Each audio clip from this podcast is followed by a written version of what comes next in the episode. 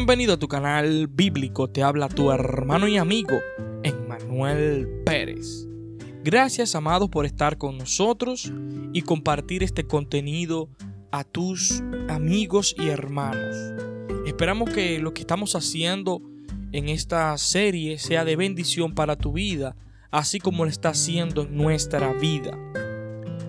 Recuerda que estamos viendo la serie sobre la pasión de Jesucristo de John Piper, donde él desarrolla 50 razones por la cual Cristo vino a sufrir y a morir en una cruz.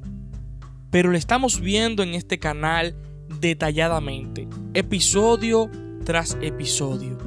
Hoy corresponde el episodio número 43. Cristo sufrió y murió para desatar el poder de Dios en el Evangelio. Primera de Corintios 1:18. Porque la palabra de la cruz es locura a los que se pierden, pero a los que se salvan, esto es, a nosotros, es poder de Dios. Romanos 1:16.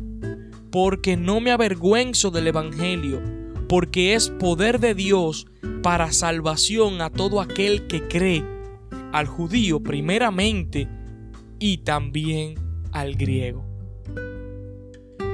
El Evangelio quiere decir buenas noticias. Es noticias antes que teología. Una noticia es el anuncio de que algo significativo ha sucedido. Buenas noticias es el anuncio de que algo ha ocurrido y hará feliz al pueblo. El Evangelio es la buena noticia, porque lo que anuncia puede hacer a las personas felices para siempre. Lo que el Evangelio reporta es la muerte y resurrección de Jesucristo. El apóstol Pablo hace explícita la calidad noticiosa del Evangelio en 1 Corintios 15 del 1 al 7. Además os declaro, hermanos, el Evangelio.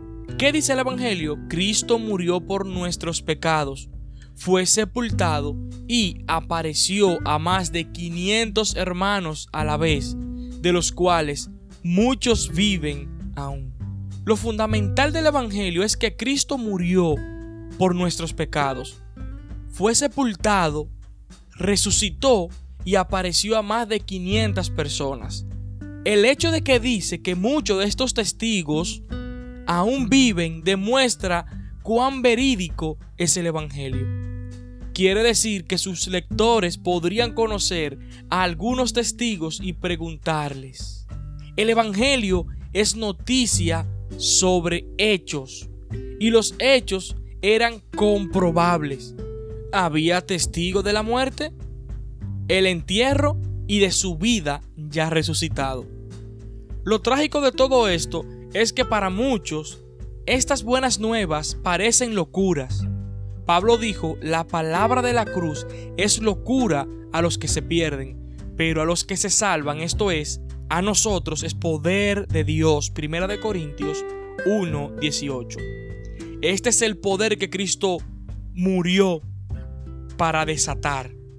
El Evangelio es poder de Dios para salvación a todo aquel que cree.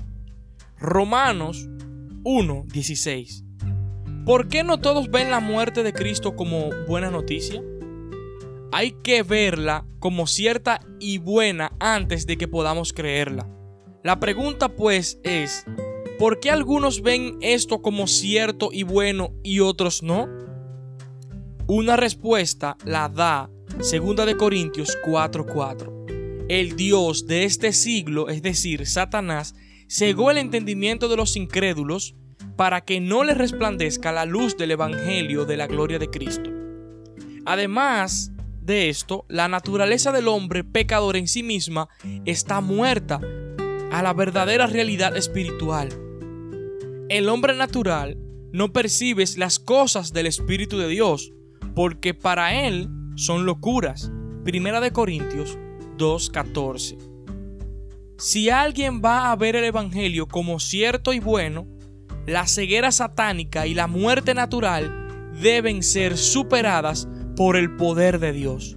Por eso es que la Biblia dice que aun cuando el Evangelio es locura para muchos, sin embargo, para los llamados, es decir, a los que creen en su nombre, Cristo es poder de Dios y sabiduría de Dios. Primera de Corintios 1:24. Ese llamado es el misericordioso acto de Dios para quitar la muerte natural y la ceguera satánica, de modo que veamos a Cristo como la verdad y el bien. Este acto de misericordia es en sí mismo un regalo de Cristo comprado con sangre. Mírelo a Él y ore que Dios pueda capacitarlo para que vea y abrace el Evangelio de Jesucristo.